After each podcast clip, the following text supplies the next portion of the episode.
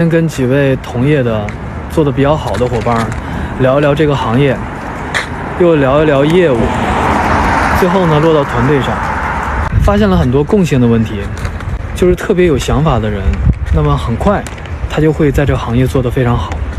但有些人啊，资质是不错，想法比较多，同时特别纠结，那这些人其实在这个行业很难做得好。而且这样的人在这个行业属于怎么带都带不起来的，只有自己意识到这个问题了，自己才能突破自己，把业务做上去。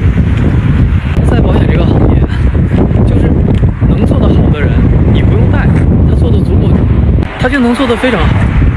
但有的人你怎么带他都做不好，所以我就总说，这个行业有的时候不是你教别人怎么做，是不是要看你能不能找到那样的人。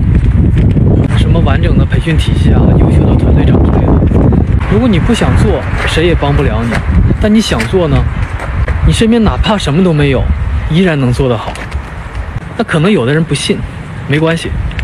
在这个行业，你从业三年或者五年，甚至更久，你会发现我今天说的就是对的。